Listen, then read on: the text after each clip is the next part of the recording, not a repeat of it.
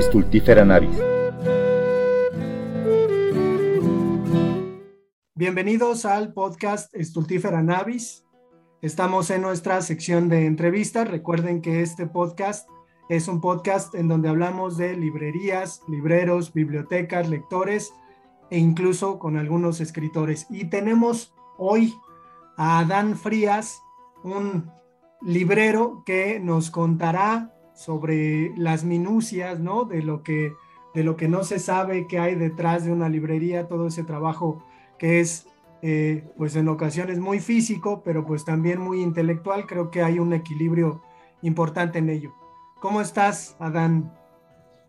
Hola, ¿qué tal, Alejandro? Buenos días. Estoy muy bien aquí. Feliz de participar en este espacio. Bien, no, nosotros estamos contentos por tener a un librero. Pero antes de, comenzar ya con las cuestiones de, la librería como tal, me gustaría preguntarte, ¿cómo fue que aprendiste a leer? Ya, pues mira, yo, este, de manera escolarizada, pues normal, ¿no? En preescolar, ya sabes, este, algo que me favoreció fue que al momento de ir a surtir el libro, este, todavía eran las filas largas de porrúa, ¿no? Entonces, este, estuvieron mal algunos datos, entonces yo tomé, ocupaba dos libros en la, para aprender a leer, el que había pedido mal y luego ya el que corregí era el normal, ¿no? Entonces eso, ¿qué, crees que me favoreció bastante? Eso por la parte escolarizada, ¿no? Y por, por la parte de la, como la inducción familiar, este, pues tengo la influencia de un tío principalmente, de mis tíos, este, pues ellos eran... Eh, ¿cómo te diré? A la vez que iban a, hacer el mandado, a, que los llevaban a hacer este, a surtir la despensa, cualquier cosa, pues ya les compraban que este, sus revistas, ¿no? Y, pues ahí en la, casa no faltaban revistas de, rock mexicano, ¿no? Del Connect, de la banda rockera, este, como de estos de Simón Simonazo, y pues así el periódico normal, ¿no? Y entonces yo pues, realmente crecí con dos figuras de mis tíos. Como te repito, pues eran así, pues este perfil de, de chavo banda, ¿no? Este rockero, así todo. de los ochentas, así más, más trisoleros, más de esta onda. y, pues bueno, ellos, pues digamos que yo crecí en un ambiente, en una habitación pues así llena de un montón de pósters, de Boy George, de, de grupos, ¿no? Así Van Halen y así, de un montón de... En este ambiente y este y pues también cada vez que los acompañaba al, al periódico pues me compraban el Capulinita, el Archie y esa fue como mis primeros acercamientos. La verdad ya ni me acuerdo de muchas de las tramas del Capulinita y todo, ni, ni idea, ya no me acuerdo de muchos de ellos, pero eso fue mi primer acercamiento. Por ahí recuerdo un libro de, de Selector de los hermanos Grimm que alguna vez lo llegué a ver y pues así de inmediato lo, lo compré por nostalgia, ¿no? Este, eh, de estas lecturas de, ¿cómo se llama? De Hansel y Gretel, de Rapunzel, eran ese tipo de narraciones. Entonces, a partir de ahí, yo creo que fue mi primer acercamiento. Este, posteriormente, ya en la, en la primaria, pues yo, yo este, crecí aquí en Iztapalapa, eh, cerca en el Cerro de la Estrella. Entonces fue un área este, que se fue desarrollando. O sea, mi familia fue de los primeros pobladores de esa parte del cerro. Este, actualmente ellos, bueno, mis abuelos siguen viviendo ahí, tendrán unos 40 años viviendo por allá. Entonces fueron en la colonia donde nosotros estuvimos, fueron de los primeros habitantes. Y este, eh, y bueno, la, toda esta formación así, pues te lleva a conocer a otros vecinos, a tener así, este, como las familias, como las familias se volvían también así como que los vecinos también eran tus tíos, ¿no? De alguna manera, este, los amigos de tus tíos también se volvían así muy familiares, muy protectores, a través de, no sé, de la convencia de las posadas, de otra, de toda esta dinámica, este, pues se llevaban, se llevaban estas relaciones y pues también no conocía ahí, eh, como que se iba armando una cultura ahí de barrio, ¿no? Este, como hay una una célula, ¿no? Y este, el barrio que, que pues fomentaban así el deporte, la lectura, pues era eh, estaba cercana a la zona de reserva ecológica, entonces era el patio grandísimo. Y sí, esta, estas, estas lecturas pues están así como inmersas en, este, en esta atmósfera, ¿no? Que, que, a la vez que va creciendo la colonia, pues se va creciendo uno también, ¿no? Fíjate, y es, es, curioso porque precisamente este, entrevisté a una, a una maestra que se llama Rita Cerezo y particularmente me decía, ¿no? Que el Capulinita, que el Archie, no me habló del Simón Simonazo, pero sí de, del Mil Chistes, por ejemplo, eh, que fueron eh, lecturas que la influyeron a tal grado, pues que terminó dedicándose a esta cuestión. Y digo, uno, uno no se lo imaginaría la importancia de estos trabajos. Eh, el. El Condorito, de hecho, cae, así, ojalá que escuches la entrevista de ella, porque así puntualmente en un momento se acordó el Condorito. Pero bien, eh, ¿qué, pasa ya después eh, contigo, la lectura? ¿Te vas identificando como, como alguien que, que dentro de su identidad tiene esta, esta cualidad de ser alguien a quien le gusta leer? Sí, ¿qué crees que en la primaria, este, recuerdo mucho a un profesor, este, se llama Roberto, Roberto Coca. Este profesor, pues yo tuve clases con él en tercer, en cuarto y quinto, cuarto y quinto de primaria, y él, eh, pues ya ves que el maestro te daba todas las materias, ¿no? Era el mismo de matemáticas, español, todo, ¿no? Entonces este maestro como que al llegar a las clases, este, luego le pedíamos que nos contara pues mitos griegos, mitos clásicos. Y todo, y todo esto de la, ¿cómo se llaman? Ícaro y ese tipo de, eh, bueno, de la Medusa, de Perseo. Este, todas estas historias, pues a mí, a mí me influyen bastante porque en ese, en ese tiempo, pues tan solo imaginarte, ¿no? Los seres fantásticos, la malformación o la deformación, este, eh, no sé, una mujer con serpientes en la cabeza y todo eso.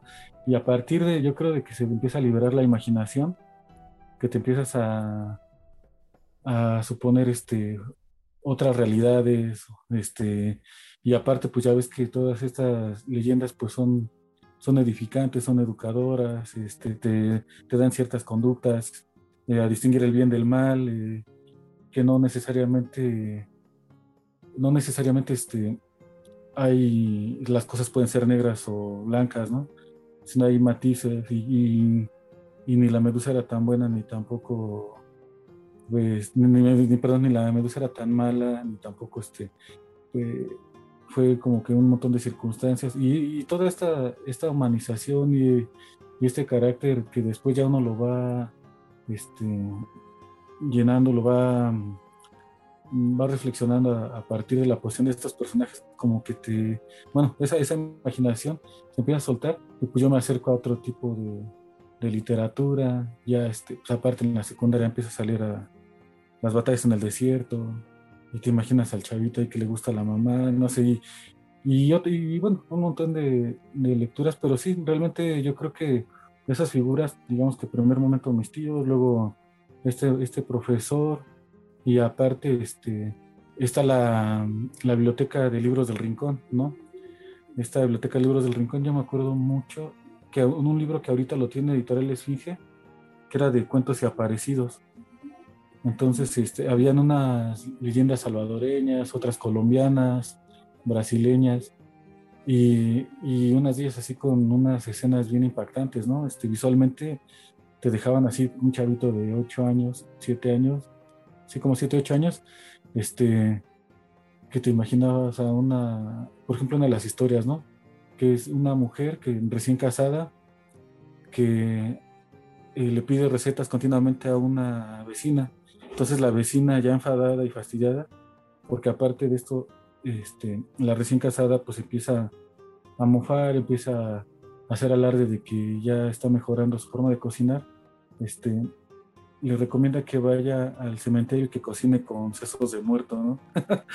Entonces, eh, estos sesos se los hace esa preparación y se lo da a su marido y por la noche llega el muerto y, se les aparece, ¿no? Y, ese tipo de narraciones, pues así, de primer momento, este, pues digamos que te marca, ¿no? Como lector. Parte a mí lo que me gusta de la lectura es, lo impensable, ¿no? Lo que en tu conciencia no puedes, este, no te imaginas, no, no, no, ves a un vecino haciendo eso. Tú mismo no te imaginas teniendo esas reacciones. Entonces, pues a partir de eso yo creo que me empiezo, con ese libro precisamente se me empieza a formar este, como que este perfil de lecturas, ¿no? Más allá de, de nacionalidades, de estilos literarios, pues más bien es esto, ¿no? Lo sorprendente, lo fuera, lo fuera de, lo real, de lo cercano. ¿Recuerdas por aquel entonces eh, visitar librerías, eh, bibliotecas? O sea, esta, esta visión que de pronto pues es difícil, ¿no? De, un montón de libros ahí en un lugar, no sé, no sé si tengas algún recuerdo sobre, sobre eso. Pues mira, yo fíjate que curiosamente librerías no, más bien los primeros libros eran, o bueno, sí, los primeros libros, yo me acuerdo que los conseguía con, mis tíos, este, pues los acompañaba, ellos son, eh, uno de mis tíos es técnico en refrigeración y el otro eh, trabaja así como para bodegas de materiales de, eh, de archivo, ¿no? De estas hojas, de disquetes, de, bueno, en su tiempo disquetes y, ahorita ya este, memorias y bueno, con ellos de repente ocupaban algunas herramientas, íbamos al tianguis a chacharear así. Me acuerdo mucho del de la Vicente Guerrero, acá en Iztapalapa, el de Santa Cruz. Entonces, estas áreas son de recolectores de basura. Hay muchos camiones recolectores de basura o mucha gente que se dedica a ello. Y pues encuentras libros así que no te imaginas, ¿no? Este, y a unos precios de, en ese tiempo eran a 5 pesos, 2 pesos, entonces, más bien esa fue la, como que el espacio, ¿no? más que una librería, ¿no? Eh, yo me acuerdo solamente hasta, yo creo que fue en, este, en la secundaria cuando te mandan al, al centro, en ese tiempo, el Centro Nacional de las Artes, que se hacía la feria infantil y juvenil, y uno de los, de los profesores te enviaban y que eligieras una, un libro, lo leyeras y entregaras ahí tu reporte, ¿no? y más bien ahí es donde tengo como que ya el, como el espacio formal de la librería o, un stand de, feria fue hasta ahí, hasta los 14 años, 13, 14 años, ¿no? Este, pero te repito, o sea, no, fue más bien como que esto, esto y me acuerdo mucho que fue de estos de Alianza 100, el fantasma de Canterville, que en ese momento pues yo no lo saboreo tanto como después ya lo, leo, ¿no? Pero en el, en el primer momento, pues, con toda esta de, con todo este bosque que se va desarrollando por lo, por lo impredecible, pues me llama la atención el título, ¿no? Del fantasma de Canterville. Porque ah, inclusive a esa feria yo fui solo, porque no, o sea, no, no, no era como que en ese tiempo tuvieran este, eh, posibilidad de acompañarme y pues queda relativamente cerca y entonces me lanzo solo, ¿no? ¿Qué, ¿Qué, más lees en tu, en tu adolescencia que te va pues de alguna manera determinar como para que termines convirtiéndote en, un librero? Pues mira, ¿qué será? Pues es que sí, yo creo que ya, ya a partir, bueno, yo no termino la secundaria aquí en el Distrito Federal, bueno, en la Ciudad de México ahora, la termino en, en Ixmiquilpan, Hidalgo, y entonces allá, pues, te repito, yo tenía así como esa herencia de, o bueno, sí, esa herencia de mis tíos de, del rock, de, y entonces llego a Ixmiquilpan y pues yo no, yo no conozco los lugares, no es que no los haya, no conozco los lugares donde se consigan la música, y entonces empiezo a, empiezo a, ¿cómo se llama?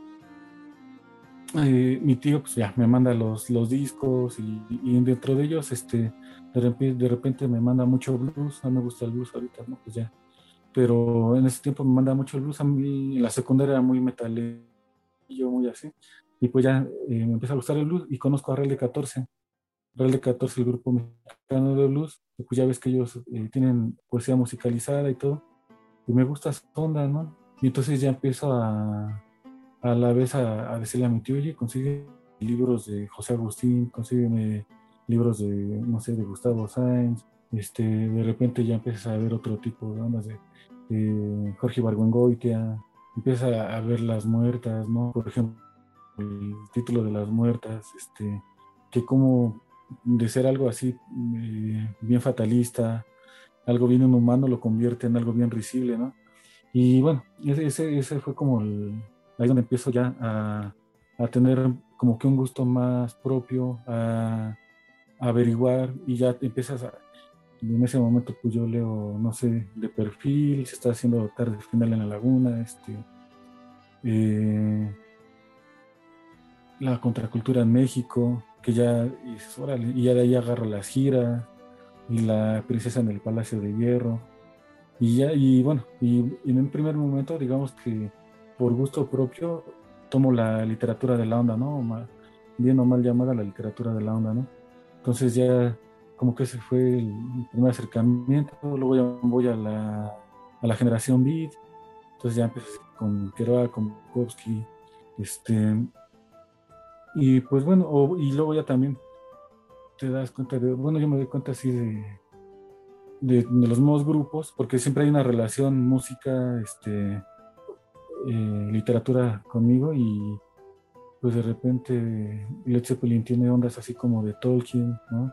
Y, y, otras cosas así bien futuristas y, te y bueno, me empezó a acercar a Simov, a, Ray Bradbury, no sé, de repente Roger Zelazny y así ese tipo de literatura de ciencia ficción clásica. Hay unos de Richard Matheson, aparte de Soy Leyenda. Eh, por ese tiempo de, del 97 también hay, una, hay un programa de, de, este, de literatura por parte del gobierno de la Ciudad de México. Eh, toma, entra como vacante esta Rosario Robles y hay una colección coordinada por Taibo. Este, y lanzan, y, en, esa colección así de fomento a la lectura, eran unos libros verdes. Y trae Soy Leyenda, Las batallas en el desierto, este, Sin novedad en el frente, eh, Fluyan las lágrimas de Philip K. y ¿quién más? Pues varias lecturas, ¿no? Este, varias lecturas así clásicas de misterio, de, de ficción, este, y como de esa literatura así, este, vanguardista, ¿no? Así, y bueno, y, y como yo venía de visita continuamente, este, una, dos veces, un, cada mes, cada dos meses, a la Ciudad de México a ver a mi familia, este, yo ya estaba en Ixmiquilpan. Entonces cuando llegaba, de repente veías a la gente formada, esperando ahí, este, a que le regalaran los libros, ¿no? Pues ahí me iban informado también. Y era, y digo, son así como que la, eh, estaba haciendo un, así un, un panorama de lo que en ese momento de los 16, 18 años, 16, 17 años, que fue ahí como ya empecé a tomar un gusto literario, en parte al acercamiento, digo, de esta, de esta colección que me acuerdo mucho, y en parte a lo que es la, la unión que hay de la música con la literatura, que digo que me marca a mí este, mucho, ¿no? Para los gustos que voy tomando. ¿Cómo es que te conviertes en, en, librero? ¿Cómo comienzas a trabajar en librerías?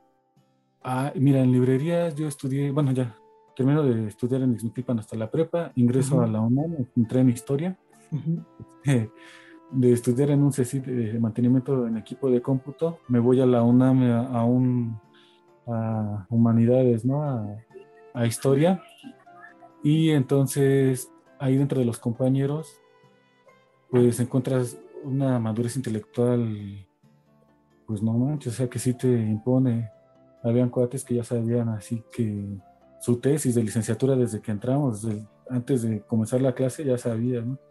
Y pues de repente algunos profesores, así que imponen esas figuras, todo. Entonces, este, uno de ellos, este compañero, eh, que por cierto hizo su tesis de la, sobre la Divina Comedia, este Dante, bueno, él también se llama Dante, eh, tenía un puesto de de libros ahí en la biblioteca central, en este pasajito antes de que, no sé si todavía continúen, bueno, en años recientes todavía continuaban, pero en aquel entonces este, estaban así los tendidos, así de su plástico con, con libros, y él se dedicaba a eso. Y en ocasiones eh, las lecturas de la clase y todo no las conseguía, y, y este, luego les llevaba libros a los profesores, y inclusive algunos, había otros profesores pues que le pedían recomendaciones ¿no? de algunos títulos para dejar en clase, este, de teoría política, de teoría sociológica y cosas así que nos daban esas clases. Entonces yo como que me veo muy influenciado por, por él, porque ya después ya cuando termino la carrera, bueno, no la terminé, ya cuando dejo la carrera y pues me pongo a ver como que qué onda, qué voy a hacer, ¿no? Este, pues a qué me voy a dedicar, porque tú sabes que de estudiante tomas un montón de empleos informales, ¿no? Este, anduve ahí eh, con un ojalatero, vendiendo carnitas ahí en Tepito, este, acá en Plutarco, en Plutarco y Ermita también un puesto de barbacoa, y de estos empleos informales que tienes de fines de semana, o cuando puedes ahí este, para apoyarte para los estudios, ¿no? Y entonces, bueno, pues yo empiezo así como que, pues, algo tengo que hacer porque pues ya, ya dejé la escuela y todo, pues que tengo que dedicarme a algo, ¿no? Y fue ahí que entré al...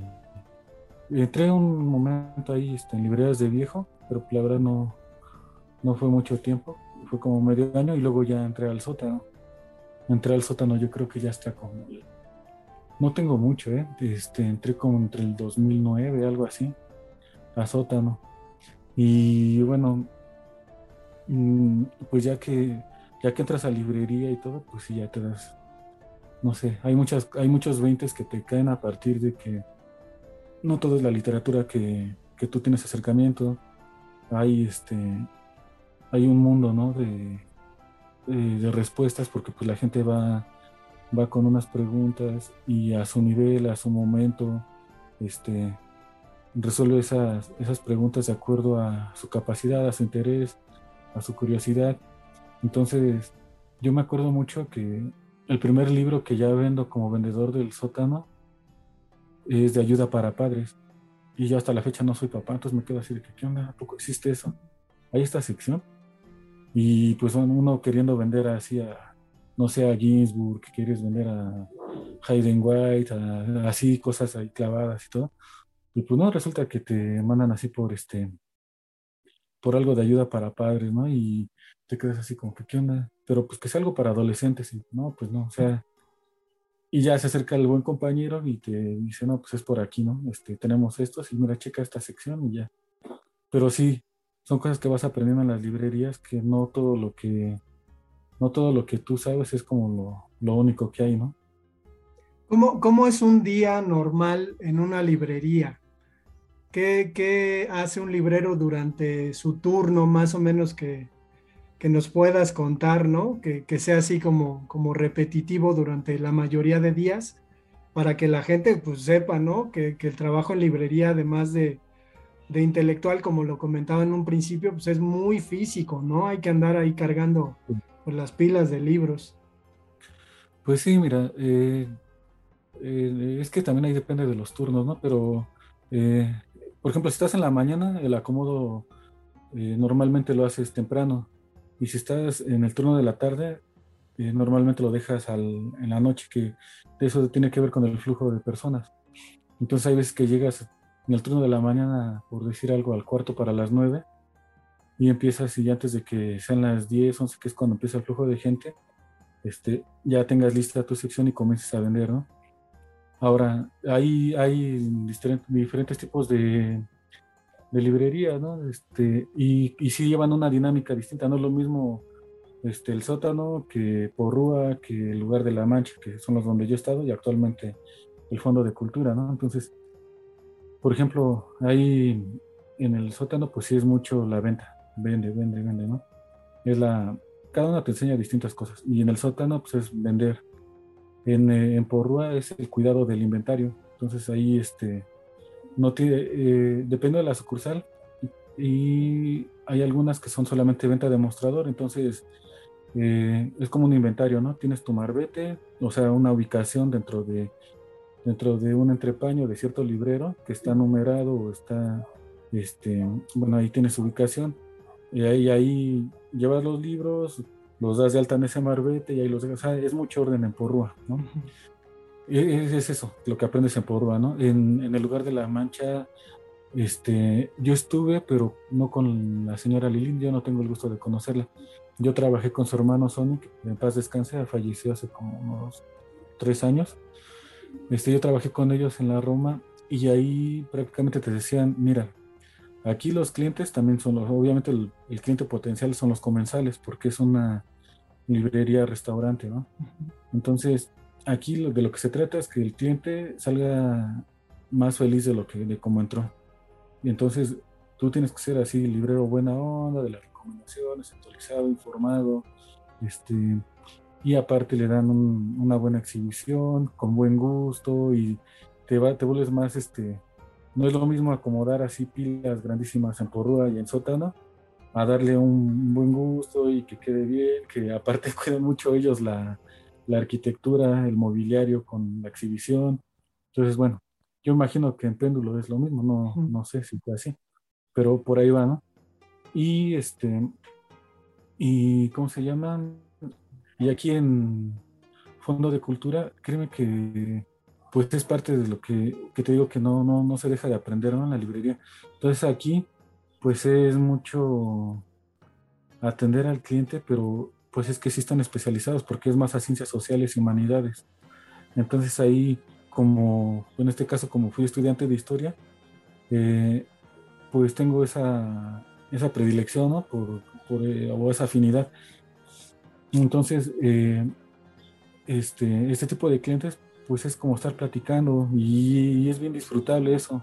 Esa es la parte bonita, pero, pero hay un montón de cosas. digamos que la, o bueno, yo lo veo así la parte más sencilla de la librería, del trabajo de librero es vender.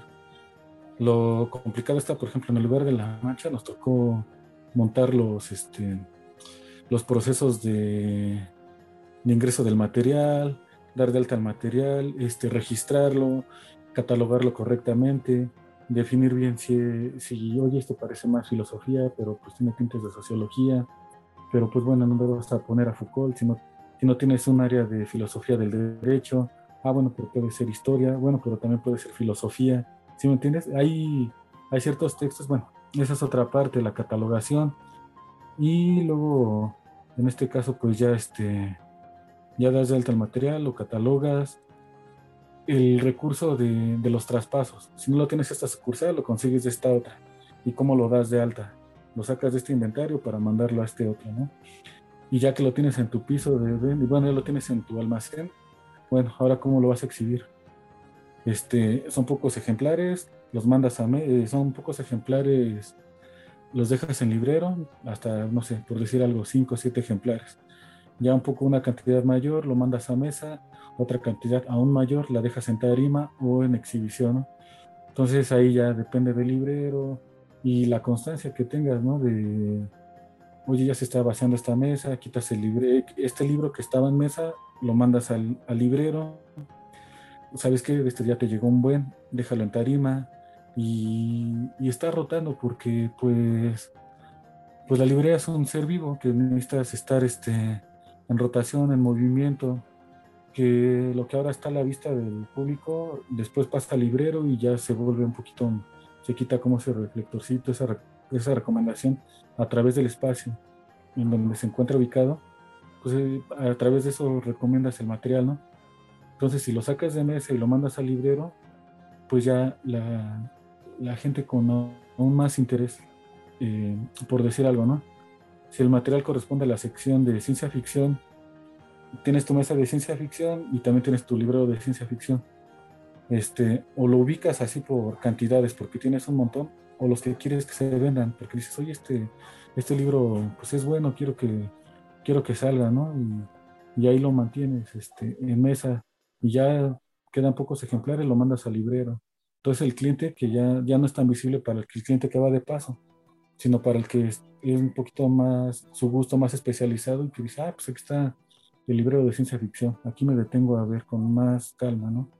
Entonces es eso, es, es eso, eh, la labor de recibir el material, este, catalogación, eh, acomodo, eh, exhibición y venta, ¿no? La venta, pues es, ya cuando tú hiciste toda esta chamba de toda una sección, sabes lo que tienes, sabes lo que te llegó, sabes lo que te hace falta, y entonces ya puedes tanto recomendar algo como resurtir, ¿no? También, este, oye, ¿sabes qué? Por ejemplo, en este caso de, del fondo, que es una librería que aparte tiene su sello propio, entonces, por decir algo, ¿no?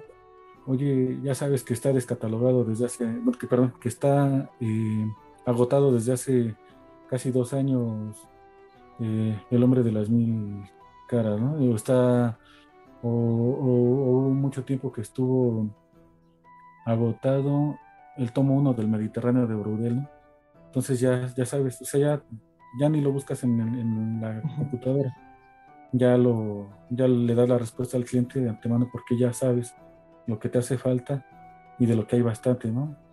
Ah, pues el nuevo libro de, de Pedro Salmerón de la batalla por Tenochtitlan. Ah, pues ya sabes que lo tienes ahí a la mano, e inclusive te acercas, te acercas a algunos a la computadora y ya lo tienes a la mano, te lo pide el cliente y ya no caminas tanto. Entonces son cositas así, ¿no? Eh, la labor que tienes. ¿Hay, ¿Hay, una especie de truco en las librerías o, de, de, cosa asombrosa, digo, a los, a los clientes les suele pasar, ¿no? Eh, le preguntan al librero por un libro y a veces el librero ni siquiera va a la computadora, sino que va directamente al lugar donde está el libro y a lo mejor el libro está en un rincón de algún este, librero. Eh, me refiero a la memoria, ¿no? Y, a la capacidad de memoria que los libreros suelen tener. ¿Te ha sorprendido a ti tu capacidad de, de memoria? Pues sí, pero mira, bueno, sí, o sea, sí, sí es memoria, pero yo le atribuyo al gusto, ¿no? Porque si a ti te agrada, eh, tienes predilección por ciertos, por ciertos puntos en la librería, ¿no? En este caso, en lo particular, este, yo no echo de menos y no lo hago así con esta, con esta, este, soberbia, pero a mí no me gusta tal vez la autoayuda. Habrá quien sí le guste y quien se aboque más a ello. En mi caso, por ejemplo, este, hay veces que dices, órale, ya llegó, y luego estás como niño chiquito, ¿no? Cuando te llegan los reyes, porque llegan las cajas, las abres y estás esperando a ver qué llegó. Oye, si trajiste el libro de, por ejemplo, me pasó hace poco, ¿no? Uno de, uno que quiero de blues, de Turner. Entonces, abro las cajas a ver qué onda, ¿no? Con la curiosidad de, de ver si ya llegó este blues de Ted Yo, de este libro de blues de, de Ted Yo, y ahí estoy, y ya sabes, o sea, ya esperas, ¿no? Entonces, a través del gusto ya, ya das vueltas. Hay veces que yo, yo lo que recomiendo, en este caso, eh, nos toca, hay un programa por parte del gobierno federal este, para integrar a, jóvenes que no tienen, este, no están estudiando ni tampoco están trabajando, entonces los integras y a través de una especie de beca, este, le, pues ya cubren su horario y uno los está capacitando, ¿no? pues algo que les digo a ellos prácticamente es de que tomen el gusto por una sección y que comiencen de ahí, porque no quieran abarcar así toda la librería, puesto que no, y lo más natural que aprendes o lo más sencillo para aprender es lo que más te gusta. Entonces a partir de ahí, primero es lo que te, o, tienes dos opciones, o hacer lo primero que, lo que menos te gusta, así que más trabajo te cuesta, entonces hazlo temprano para que no, no te sea este, pesado después, o al contrario, primero disfruta y luego ya dejarlo pesado, eso ya depende de cada quien. Entonces, pues yo creo que a partir de ahí desarrollas esa memoria, de ese gusto de que llegas y ya sabes, este, oye, no manches, llegó las ediciones de Benjamin Lacombe, que están bien bonitas, están ilustradas y, y este, y ya sabes que las tienes o sabes que, ah, pues sí, nos hacen falta, ¿no? No, no las tenemos. O los Valdemar, ¿no? Este, no, pues es que sabes que ya implican que que la compra se haga en firme y pues no, no los tenemos. Entonces, estas librerías no trabajan más que por consignación, entonces pues no, no los tenemos. Y ya memorizas eso, esa, por diversos factores ya memorizas, pero yo lo atribuyo más a lo que, a lo que te gusta, a esa, a ese interés que tienes ya dirigido, ¿no? Y ahí es donde si memorizas, yo lo hago de esa manera. Digo, habrá quien le funcione de otra forma, ¿no? Que sí, este, sí, habrá quien ah, toma los títulos, por ejemplo, de las mesas de novedades, lee las contraportadas y sabe lo que tiene en la mesa de novedades y se da una idea de lo que trata algunos de los libros, ¿no? Entonces esas son, son varias cosas, con algunos tips para poder memorizar qué tienes y de acuerdo a las secciones también. Eh, con respecto a tu trabajo de librero y a tu propia biblioteca personal, cómo ha ido creciendo, porque, o sea, ahorita que nos comentas que, como niño en Santos Reyes abres las cajas, ¿no? Para ver si, si llega un libro que, quieres y a veces es irrefrenable el deseo que se tiene por comprar el libro, o sea, ya está ahí el libro y siendo librero a lo mejor tienes un descuento, pues lo compras. ¿Cómo, cómo, cómo ha sido el asunto de, de, tu propia tu propia biblioteca, cómo ha crecido siendo, siendo librero. Pues sí, pues fíjate que mira, de repente así con, así con compañeros luego bromeamos, ¿no? Que la librería se vuelve nuestra tienda de raya, porque pues, ya, ahí este, ya hay veces que no manches, o sea, llegan cosas de libros que quieres y todo, pero pues te das cuenta que cuestan mil pesos y no te lo van a descontar en una quincena, sino en dos o... Entonces, este, pues bueno, hay veces que pues sí, eh, bueno, a mí hay, partes, ¿no? Este, también es otro, es, eh, eso es una cuestión, ¿no? Pero la otra, te das cuenta de lo que llega de oferta y que, no sé, nosotros lo, en este caso, eh, Fondo de Cultura tomó esta oferta, ¿no? Y, en sótano no la tienen, aquí cuesta 100 pesos, allá 300, y viceversa, ¿no? En todos lados es igual porque hay este, hay este, ¿cómo se llama? Eh, pues convenios comerciales que te compran tantos ejemplares y entonces tienes la oferta por un precio muy bajo y en este lado pues no la tienen porque ellos no llegaron a ese convenio. Y viceversa hay otra editorial que allá sí la tienen muy barata y acá no. Entonces también eso lo mides y dices ah bueno este es buen momento para comprarlo ahora o aquí ya o tú sabes que el libro este debería o, o, aunque no todo se respeta pero tiene un precio único a partir de que es novedad, ¿no? Entonces deja de ser novedad y ya está sujeto a que se le aplique algún descuento de acuerdo a la conveniencia de la, de la librería. Entonces, pues bueno, ya este, sabes que ya dejó de ser novedad y pues ya te lo compras, ¿no? Porque ya tiene el descuento.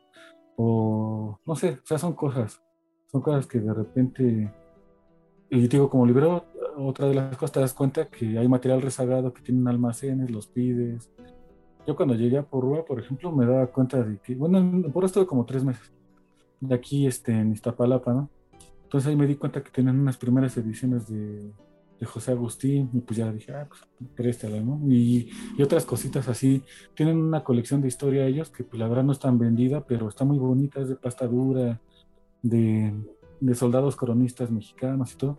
Entonces, a lo que voy es que, o sea, te, cada, cada librería eh, tiene su sello, cada librería tiene un enfoque distinto y en cada librería encuentras cosas así, resquicios, donde hay libros que, que tienen años ahí y que no los pelan y llegas tú y son unas joyitas, ¿no? Y hay veces que pues, ya tienes el ojo para llegar y, decir, ah, pues este libro, este libro pues resulta que ahora está en oferta en 22 pesos y pues ya me lo llevo ahorita, ¿no? Y o, son, son ventajas, ¿no? Y así vas formando tu, tu biblioteca de esas de esas excepciones que las encuentras en todos lados y también este de cosas que caen de novedades. Yo normalmente eh, como que no acostumbro comprar tantas novedades, ¿no? Este, por ejemplo, o sea, hasta hace poco yo creo que tendrá como unos tres años que he leído unos libros de García Márquez, ¿no? Como que cuando son muy populares no los pelo tanto y ya después ya, ya este, que salen como de ahí de, del bestseller, ya entonces ya me llama la atención, digo, pues este como que me gustaba, ¿no? Ya, ya entonces los leo. Pero bueno, sí, así, así ha ido creciendo mi, biblioteca personal, pues realmente son de libros de, de historia, un poquito de antropología y algo de, de literatura, pues sí, ¿no? O sea, clásicos y literatura mexicana del siglo XX me gusta mucho, ¿no? Me gustan mucho, este, tanto escritores de la Revolución Mexicana, algunos un, poco menos, este, me gusta mucho lo que es la literatura de la onda y, ese tipo de autores, este, no sé, Roberto Bolaño, te, repito, José Agustín, me gusta mucho el complot mongol, ¿no? El complot mongol, este, cuando nos, había amigos que en el sótano, este, luego hacíamos lecturas en voz alta y todo, y pues era muy común que yo hiciera algo del complot mongol, y ya como que ya sale ahí, pero bueno, este, ¿qué más? Pues sí, o sea, son ciencia ficción. Este, ciencia, la ciencia ficción siempre va adelante, ¿no? O sea, siempre es así como el ambiente en la que lo recrean, pues también en las opiniones y en el contenido van adelante, ¿no? Son este pues predicen muchas cosas, ¿no? Hay hay este cosas de no sé de Julio Verne, ¿no? El submarino que se adelantó con quién sabe cuánto tiempo a, la, fabricación del submarino. este calamar que encontraron hace como unos siete años de 8 metros, que también ya salía ahí en, en, en lejos de viaje submarino, ¿no? Este, y así, eh, por ejemplo, estas, estos, estas distopías, ¿no? De Un Mundo Feliz, de 1984, son críticas sociales que pues, también no pierden vigencia, ¿no? Y, no sé, los de Asimov, que son, este, eh, por ejemplo, de esos que tienen que ver con las leyes de la robótica y que son, o sea, y que los lees y es repasar conceptos que en la prepa ya, ya veías, ¿no? Y por ejemplo, yo que estudio humanidades y leerlos de nuevo es acordarte y dinamizar otra vez este lo que ya habías perdido de vista, pues otra vez a retomarlo, ¿no? Este, conceptos de, de física y otras cosas que ya no, ya no los tenías presentes. Los de Ray Bradbury que luego son muy emotivos y, cómo pueden ser tan emotivos y sacarte también igual de, no sé, eh, por ejemplo, el hombre ilustrado y su contraparte, la mujer tatuada, ¿no? Entonces, o sea, ahí cómo, cómo jugar este, en, las, en, las dos perspectivas, ¿no? O sea, son, pero bueno, eso es, eh, en, ¿cómo se llama? En general, pues así se compone la, la biblioteca que tengo, ¿no? ¿Qué, pasa? Ya vamos concluyendo con dos últimas preguntas, pero ¿cómo, ¿cómo te va con el asunto de la pandemia? Digo, las librerías fueron un sector pues, vulnerable, ¿no? Cuando, cuando comenzó la pandemia ya hace un buen. Eh, ¿cómo, ¿cómo, comienza eh, eh, a vislumbrarse el panorama para las librerías? Porque pues definitivamente cerradas, aunque hay la oportunidad de vender en línea, pues no es lo mismo, ¿no? ¿Cómo, cómo manejas esta situación de la pandemia? Pues mira, en este caso, pues de manera funcional hay rotación de personal. Unos cubren en ciertos turnos, otros en otro turno. Este, eso, pues digo, en la, en la, en la dinámica de la librería, ¿no? Este, de forma operacional, pues así, este, un, un cajero cierra, otro, otro abre, y, bueno, e, esa es la forma del cuidado, ¿no? Del personal este, pues como se, como se puede, ¿no? Las ventas sí se han visto pues eh, no, no, no, no, el mismo flujo de gente. Yo actualmente trabajo ahí en el fondo de eje central, y pues ahí normalmente está saturado de gente ahí, ahí y entran y salen, y ahorita pues es, es muy es muy tranquilo, ¿no? El flujo de personas. Entonces ahí queda, si llega alguien y con la convicción de, es que también esa es otra parte, porque hay personas que ahorita están dando el tiempo para terminar cosas que dejaron pendientes. Hay investigadores que dicen, no, pues ahorita me voy a aventar para, para hacer este, ¿no? Este estudio de cierto tema. Entonces, cuando tú, uno como libro, cuando te das cuenta que van por este, van por cierto tema, pues órale, a sacarle jugo, ¿no? Este, y no se trata de vender libros por venderlos, porque la verdad no, tampoco hay que tener un poco de conciencia, ¿no? este, ni venderlo más caro. O sea, eh, es, es, este, lo, bonito del, del, oficio de humanizarlo y tener empatía con el cliente. Decir, advertirlo, ¿sabe qué? Este libro está carísimo, pero le va a servir, ¿no? Eh, hay libros que ocupas este y te van a servir para un montón, te dan un montón de posibilidades. Y hay unos que dices, bueno, de aquí nada más va a retomar eh, este artículo, ¿no? O, tal cosa. Entonces ahí uno como vendedor pues tienes que tener esa responsabilidad de sí, sí tratar de hacer de tu labor de venta y la verdad, si hay posibilidad de retacar al cliente, pero de con cosas que, que le funcionen, que le sirvan. Este, y sí, ahí entra la labor de venta, el conocimiento que tienes, este, la materia, eh, la materia que, con la que te ocupas, digo, ahí yo conozco libreros que son muy buenos en, en, este, en ciertos temas y para otros pues no. Yo en sótano teníamos, me tocó una generación de señores ya grandes que se las sabían de todas, todas, ¿no? Preguntaban por libros de anatomía y en este caso pues no, no los manejaba yo, no, no estaban en mi, horizonte, entonces yo al momento de que llegaban y preguntaban, no, es que ese libro ya lo trabajaba McGraw Hill, pero lo trabajó Pearson y, quién y, y, ahora lo trabaja esta editorial. Entonces ya te empapabas de eso, ¿no? Y este cosas que nosotros no sabíamos. Y ellos, porque aparte en su, en su recorrido trabajaron con fichas técnicas, con, este, con fichas bibliográficas y con ficheros, y nosotros pues ya llegábamos al sistema y todo te lo daba más en corto, ¿no? Pero en este, en este caso pues también está el conocimiento que tienes.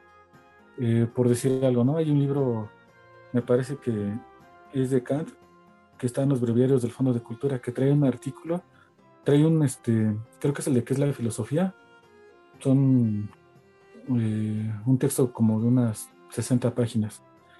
Y en un, en un, este, en un libro de la colección popular te cuesta tal vez 100 pesos. Pero si lo compras en Alianza te cuesta 250. Entonces, está, tienes esa, posibilidad, por ejemplo, meter el libro caro y aumentar tu venta para ahorita amortiguar lo de la pandemia, o le vendes ese libro más barato del fondo, que es buena traducción, es buen texto, viene completo y aparte, pues mantienes esa fidelidad de la persona, ¿no? del, del cliente que tienes ahí. Entonces es, es, jugar con eso. Ahorita en la pandemia es, es estar con recomendaciones, este, pues así que no dejar ir un cliente, un cliente vivo, este, venderle algo. Eh, y aparte pues estar preocupado por el, por el surtido, ¿no? En este caso, te, te, repito, como estoy en el Fondo de Cultura, pues los libros de la casa, tenerlos bien y después este, ya sabrás si, consigue, si consigues esto de otras editoriales y todo, y tienes la posibilidad de traerlos de otras sucursales. Y es eso, es, con eso te va amortiguando un poco, o es estar haciendo labor, esa dinámica de, estar haciendo labor este, para tener el material disponible. Como, última pregunta, me gustaría que eh, recomendaras un libro que hoy en día recomiendas. No sé este, si al rato vas a trabajar o ayer trabajaste. De repente el librero suele tener, ¿no? Eh, durante una semana, pues, este, recomienda este libro. No sé qué libro estés recomendando tú por estos tiempos. Por estos tiempos. Pues mira, es que la recomendación va, eh, se va va en base del cliente. Entonces hay clientes que, eh, no sé, quieren algo de, de, historia. Este, y también la historia también está dividida de manera, de manera cronológica. Entonces, pues ya te diriges a, a partir de ahí, ¿no? Y luego, por ejemplo, en este caso, ¿no? Eh, eh, de repente, pues yo tengo todavía contacto con algunos maestros y ya les digo, ¿sabe qué? Acaba de llegar este libro. ¿Cómo ve? ¿Le interesa? Este, esa, es una, eso es como que ya conocer a tu cliente. Pero cuando no lo conoces y que te están así divagando preguntando, pues ya te vas por gusto propio. Entonces, yo ahorita eh, tomo mucho algunos títulos del fondo. La verdad, este, si yo sí soy así como de, pues me aboco a, estoy trabajando para esta empresa, pues entonces hay que, que, que sea doble ganancia, ¿no? Que tenga la ganancia por parte de la editorial y aparte en la tienda, ¿no? Entonces, eh, luego, últimamente he estado recomendando mucho uno de Francisco Tario que se llama Entre Noches y Fantasmas.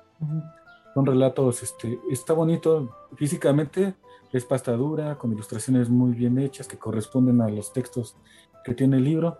Y aparte son relatos breves de no más de siete páginas. Entonces, algo que tiene el cuento es que te debe de impactar así en corto, ¿no? Te debe que, de sorprender así en corto a diferencia de la novela. Y cuando no tienes el tiempo, cuando no tienes este, el espacio adecuado para la lectura, pues eh, vete por los cuentos, ¿no? Y ya, y bueno, yo te digo, eso es como, y ahorita estoy recomendando ese, y tal vez este, ¿cuál será? Mm, me gusta mucho también recomendar el cuento hispanoamericano de Seymour, porque es una antología de cuentos, este, que, incluye, que la verdad tiene todo, porque incluye la, la definición de cada estilo literario, las características de cada estilo, este, con tres cuentos acordes a cada uno de ellos y aparte la biografía de cada escritor, ¿no? Una sinopsis así. Entonces estamos, se me hace muy completo y ese también es muy bueno. Este, pues hay, hay, es que hay mucho de dónde escoger, hay mucho, mucho de dónde escoger, la verdad. Y te digo, depende más del cliente, de, lo, de su gusto, respetar el gusto del cliente. A mí, por ejemplo, mucho tiempo estuvieron pidiendo, no sé, estos libros de, de dueñas, ¿no? De tiempo entre costuras, el murmullo de las abejas, que son más para cierto círculo de, lectura, que la verdad yo no tengo ese, ese gusto.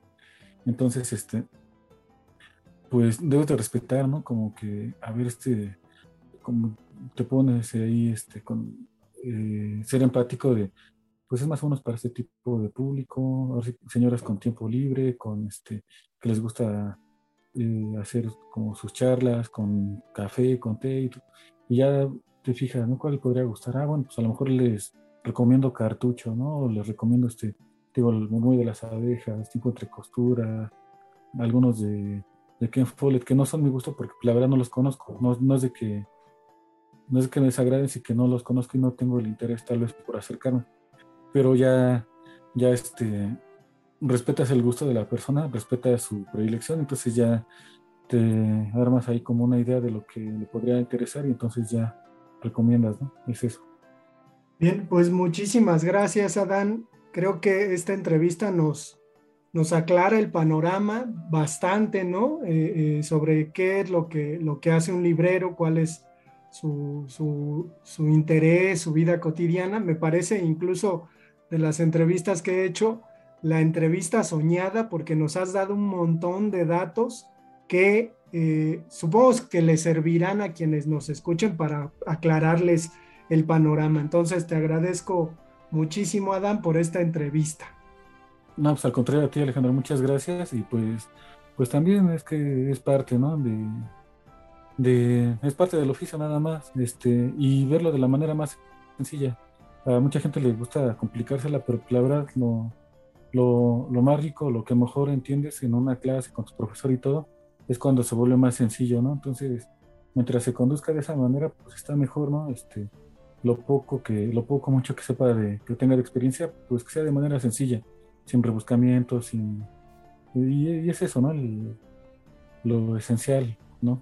Este, no, no enaltecer tanto, ¿no? Tampoco, o sea, sí tienes su, es, muy, es muy bonita y es muy, este, eh, nuestra ocupación, pero tampoco, tampoco somos así, este, no somos rockstar, ¿no? O sea, para nada. Bien, pues muchas gracias y nos vemos en el próximo episodio. Estultífera Navis